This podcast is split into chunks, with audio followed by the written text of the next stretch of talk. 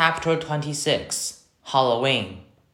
At lunch the next day, Summer asked me what I was going to be for Halloween. Of course, I'd been thinking about it since last Halloween, so I knew right away. Boba Fett. You know you can wear a costume to school on Halloween, right? No way, really? So long as it's politically correct. What? Like no guns and stuff? Exactly. What about blasters? I think a blaster's like a gun, Auggie. Oh man, I said, shaking my head. Boba Fett has a blaster. At least we don't have to come like a character in a book anymore. In the lower school, that's what you had to do. Last year, I was the Wicked Witch of the West from The Wizard of Oz. But that's a movie, not a book. Hello, Summer answered. It was a book first.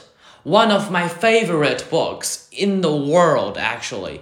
My dad used to read it to me every night in the first grade. When Summer talks, especially when she's excited about something, her eyes squint like she's looking right at the sun. I hardly ever see Summer during the day, since the only class we have together is English.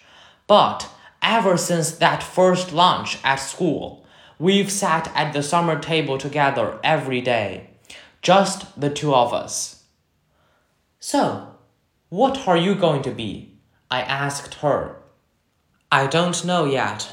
I know what I'd really want to go as, but I think it might be too dorky. You know, Savanna's group isn't even wearing costumes this year. They think we're too old for Halloween. What? That's just dumb. I know, right? I thought you didn't care what those girls think. She shrugged and took a long drink of her milk. So, what dorky thing do you want to dress up as? I asked her, smiling. Promise not to laugh. She raised her eyebrows and her shoulders, embarrassed. A unicorn. I smiled and looked down at my sandwich. Hey, you promised not to laugh, she laughed. Okay, okay, I said. But you're right. That is too dorky. I know, she said. But I have it all planned out. I'd make the hat out of papier mache and paint the horn gold and make the mane gold too. It would be so awesome. Okay, I shrugged. Then you should do it. Who cares what other people think, right? Maybe what I'll do is just wear it for the Halloween parade, she said, snapping her fingers. And I'll just be like a goth girl for school. Yeah, that's it. That's what I'll do. Sounds like a plan, I nodded. Thanks, Auggie, she giggled. You know, that's what I like best about you.